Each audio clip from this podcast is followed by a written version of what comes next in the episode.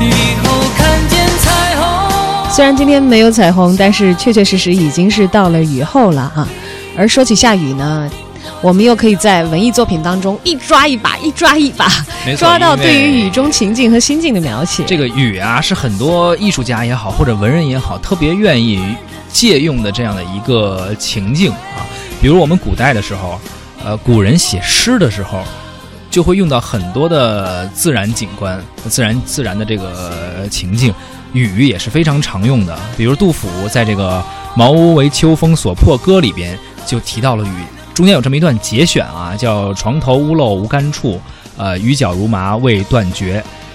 自经丧乱少睡眠，长夜沾湿何由气？呃，安得广厦千万间，大庇天下寒士俱欢颜。风雨不动安如山。这也是传世的诗句了啊。没错，这个诗呢是创作于公元七百六十一年的八月份，当时是安史之乱之后，杜甫呢就到了成都，呃，求亲告友吧，也是托了不少关系，可能当时的房子也不太好找，嗯，在这个。这个浣花溪旁边啊旁边盖了一座茅屋，也茅屋嘛，就是质量也不太好。就大家现在去成都还有这个景点叫杜甫草堂，嗯这草堂茅屋，哎，对，大家也可以叫法不一样啊。这个浣花溪也是非常呃具有它的特色的这么一个景观吧，也可以去参观。但是当时杜甫却没有这种心情，他这个茅屋确实是质量不太好。到八月的时候，我们知道一场秋雨一场寒，而且那个时候也会开始起这个秋风了，大雨又是接踵而至。于是他这个茅屋啊，就有点儿不禁这个风雨的摧残。于是杜甫写下了这样一篇脍炙人口的这么一个诗篇。当时他的这个家里面屋顶是漏雨不断，然后呢，长夜漫漫，我们可以想象啊，呃，睡眠非常不好，经常被这个雨所影响。在这种情况下，他还依旧是忧国忧民，所以也发出了这样的感慨，希望将来能够有广厦庇护天下所有的这个贫寒的读书人，让他们能够开颜欢笑。哎，而当时他所经历的这个时代呢，正在这个战乱之后，对，也是乱之后，以这个混乱的急骤的暴雨、雷电等等，可能也有一些这个心，情啊和自己这个外面的环境啊赶一块儿了。对，和这个历史的大环境，对对，也是嗯赶在一块儿了。这也是这个诗句得以传世，能够让我们铭记到今天的一个原因之一。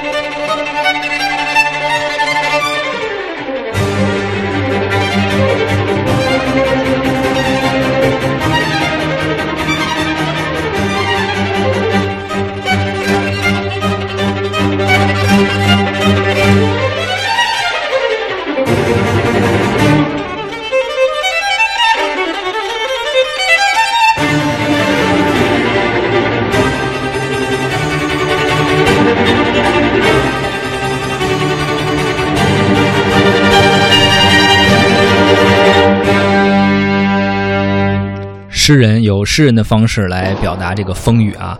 刚刚我们听到的是音乐家也有音乐家的方式来描写一段这个怎么说呢？季节的变化和这个情景吧。这对个我们听到的是维瓦尔蒂的《四季》中的一个部分，能够感觉到狂风暴雨一样啊，就像刚才杜甫的诗中所写的那样。茅屋要为秋风所破了啊！当然，维瓦尔第的四季当中，我们刚才听到的是夏当中的一个片段，因为嗯夏天正好是风雨雷电非非常集中的这样的一个季节，也其实正好是现在我们身处的这个季节。是当然，除了狂风暴雨，雨还有一种姿态是温柔的，是缠绵的，细是让人感受到哎非常的呃舒心的，而不像这个杜甫的那个场景，让人觉得要皱着眉来嗯感受一下的。嗯像辛弃疾在《西江月·夜行黄沙道中》当中，就有对于美的，哎呀，非常美好的一段描述。对于雨啊，嗯，明月别枝惊鹊，清风半夜鸣蝉。稻花香里说丰年，听取蛙声一片。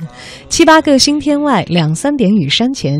旧时茅店社林边，路转溪头忽见。哎这也是非常熟的几句几句词啊。我当时记得好像以前课本里头是不是背过这对“个？稻花香里说丰年，听取蛙声一片”这句印象太深了。嗯，辛弃疾呢，以非常宁静的笔调来描写充满活跃气氛的夏夜的阵雨啊。他行走一路，有清风，有明月，也有疏朗的星星，有微微的雨，也有雀声、蝉声，还闻到了稻花香。那么走久了呢，忽然看到熟识的小店，可以进去歇歇脚，那种愉悦的心境啊，油然而生。我们现在哪怕隔了这么多年，还是可以直接的透过他的文字感受到。辛弃疾沉浸在稻花香中啊，忘了道途遥远，可见他怡然自得的入迷程度有多深了。所以雨如果不是很狂烈的话，如果是那种绵绵的细雨，在清爽之余还能够增加这么几分情调哈。的的确确啊，为什么人家说这个呃女人是水做的？嗯，呃，为什么说这个大家的情感容易在水边或者是在雨中迸发？其实也是很多时候，为什么我们看一些影视作品，很多电影人也特别愿意用到雨。我们看到什么烟雨蒙蒙的那种感觉，在那样的调调中拍出来的影视作品，好像也很文艺。其实雨就好像是一个，呃，天然具备文艺属性的对对对天气吧性格很奇怪的一个比较有一点可能有一点神经质的那种一个好演员吧，就是很很随自己的性。对这个话，其实有职业的电影人，非常知名的导演是说过的。嗯像一九二九年，你想想那会儿还是在电影诞生之初，是电影还是一门年轻的艺术的时候，就有荷兰的电影导演尤里斯·伊文斯，他创作了跟雨相关的作品，而且是一个纪录片哦，直接记录的对象就是雨。这位非常爱雨的导演，一九二九年拍摄了没有旁白的纪录片《雨》，描绘了一场从坠落到停歇的雨水之旅。他也透过摄影机的眼睛，让观众跟随着雨水，从车水马龙的街市到人流涌动的人潮，在短短十几分钟的记录里头，音乐呢非常的流畅，像是印象派的风风格哦，我们也可以一起来感受一下。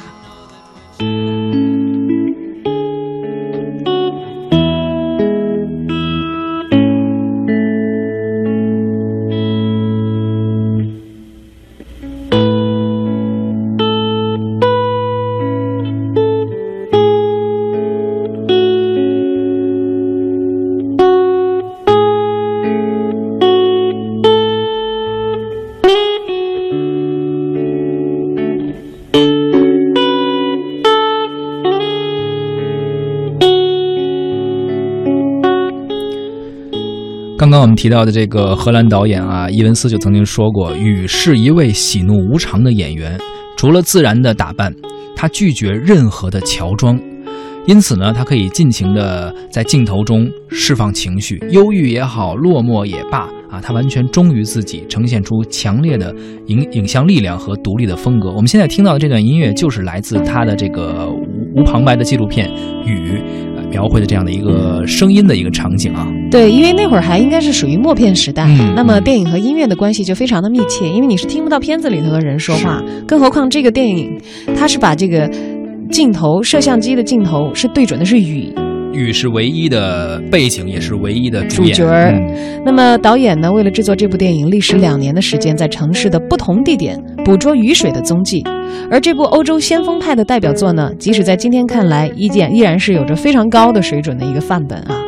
据说呢，在首映的当天，呃，观影完成之后，这个观众们纷纷的走出影院，之后呢，无一例外全部都打开了伞，但实际上那天并没有下雨，嗯，那多浪漫的一个行为哈、嗯对，伊文斯的记录影片《雨》，如果你有兴趣的话，不妨找来重温一下。这是一九二九年的作品，离我们现在已经很遥远了，但是我们可以依然透过这个作品观察到那个时候的雨中景象。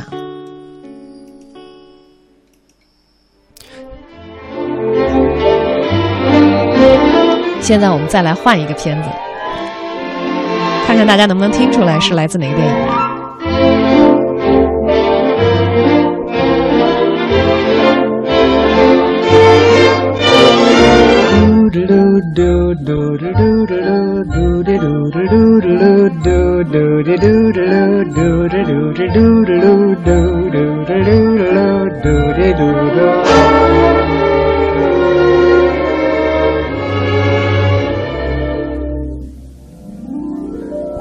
Singing in the rain, just singing in the rain. What a glorious feel, and I'm happy again. 其实一听到这样的唱词啊，就非常非常能够让人呃让人想起来是哪部电影《雨中曲》，一九五二年的一个电影的原声啊。对，太经典了。这个音乐和电影一直都在流传呢。在无声电影的时代里呢，演员的形体是远远比声音要重要的。电影的主人公林娜呢，就是凭借讨好的外形和糖成为了大众非常欢迎的明星搭档。但是呢，随着技术的发展，有声电影就有声电影的时代就来到了，这就难倒了一些呃形象虽好、长得虽然漂亮，但是声音并不好听的演员，比如林娜啊，无论如何训练，她都不能够把自己的台词念得很漂亮，更不用说唱歌了。于是唐就请来了声音甜美的 Cassie，让她做林娜的这个音乐幕后的配音者，令林娜的这个演出名声大振。而走红的是林娜，呃，幕后的那个人却是默默无闻。林娜非常的这个出名，非常的目中无人了。但是凯西却 没有任何的名气，只是幕后的配音。对，其实经常我们能够在现在的电影当中还看到一些新的电影在。模仿或者是重复原来《雨中曲》所走过的这个套路啊！我记得好像韩国是有一个电影，这个一个有关整容的一个电影，也是设计了 这样一个，只不过他换成了那个唱歌的明星，一张好脸，然后背后有一个形象并不靓丽的人，对，在给他配唱。那么在原来的这个经典的《雨中曲》的故事里头呢，呃，唐与凯西是擦出了火花，两个人是互相倾慕的，而一场大雨呢，也给了唐无限的灵感。然而，他如何让才艺俱佳的凯西得到应有的名誉和地位呢？嗯，感兴趣的朋友可以再去看一看啊，这个老电影，可能很多人都看过无数遍了。当时我印象还挺深的，有这个，它这个属于音乐片嘛。当时真的在那个年代拍出来，让我们今人看起来还是挺挺震撼的。有有，我记得有一个很长的一个长镜头，就是连连唱带跳的一个表演，而且涉及到很多人，还是很有意思的，可以看一下。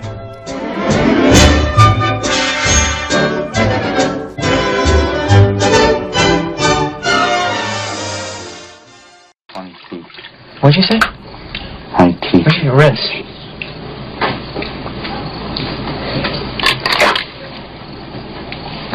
What'd you say? What'd you say, funny teeth? She what? said funny teeth, funny Rain Man. Rain Man? Yeah. I said Rain Man? Yeah, funny Rain Man. 这段对白是不是又特别的熟悉呀？嗯，来自《雨人》哈，影片由达斯汀·霍夫曼和汤姆·克鲁斯领衔主演的，第六十一届奥斯卡的最佳影片、最佳导演、最佳男主角、最佳编剧四项大奖，还有第三十九届西柏林国际电影节的金熊奖。影片讲述的呢是由汤姆·克鲁斯饰演的查理的寻爱之旅。他有一位哥哥啊，因为先天的不足呢，被送到了这个特殊的医院照料。因为患有自闭症的 Raymond，就是达斯汀·霍夫曼饰演的这个哥哥啊，是跟他小的时候曾经一起成长，然后成长了一段时间之后，被送到了专门的治疗机构，就跟他分开成长了。对，这个经典的电影，可能对于很多人来说都不用再赘述情节。我也是在今年，其实上半年的时候重新把这个电影翻出来重温了一下，依然是觉得非常非常的感动。现在看来只是一个简单的公路片儿，但是他的情感还有包括人的表演，实在是太动人了，太动人了。Rain Man 在这个电影的场景里头，一到打雷下雨的时候，呃，哥哥雷蒙就会不愿意说话，这也是一个体现他呃有自闭症这样的一个人设的一个所使用的环境和场景啊。那么一时之间呢，当时那个电影播出了之后，是唤起了美国社会里一向对于亲情观念冷淡无情的人们的一些很大的影对响，。因为东方和西方社会他们不太一样，在于西方人比较，呃，在于这个比较更注重这个公理，可能稍微有点漠视家庭之间的。咱们，但是咱们其实作为东方人来说，特别重视这个亲情啊、孝道之类的啊。对血缘之间的这个联系，所以当时西方人他们这个亲情之间好像相对冷漠一些，但是这部电影也是打动了不少人。当然，说到这个西方电影史上的经典，跟雨相关的确确实实有非常之多。接下来这一部啊，不得不说，不得不说，它里头不是绵绵的细雨，而是呃大雨滂沱，雷电交加。嗯，500 yards. That's the length of five football fields. Just shy of half a mile.《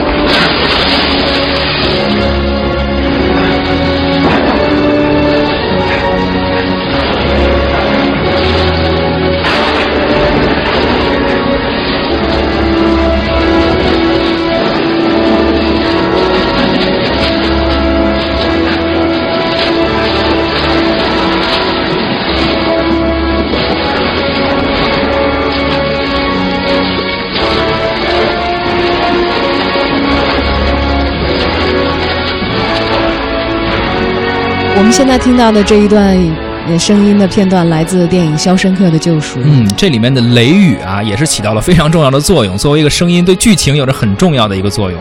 对，安迪在雷雨之夜，在雷声和雨声的掩护之下，凿穿了下水道，从监狱里逃出来。而监狱的外面呢，正在下着大雨。他张开双臂迎接暴雨和自由的经典的镜头，也是永远的刻在了观众的脑海当中。没错，你想想那个雨，那个雷，虽然好像恐怖，然后扑面而来，你无法拒绝和躲避，但是当时雨中的安迪，那个成为了那个电影的经典的海报，迎接雨打在脸上的感觉，就像是在拥抱着自由。没错，像在迎接着自己新的生活啊。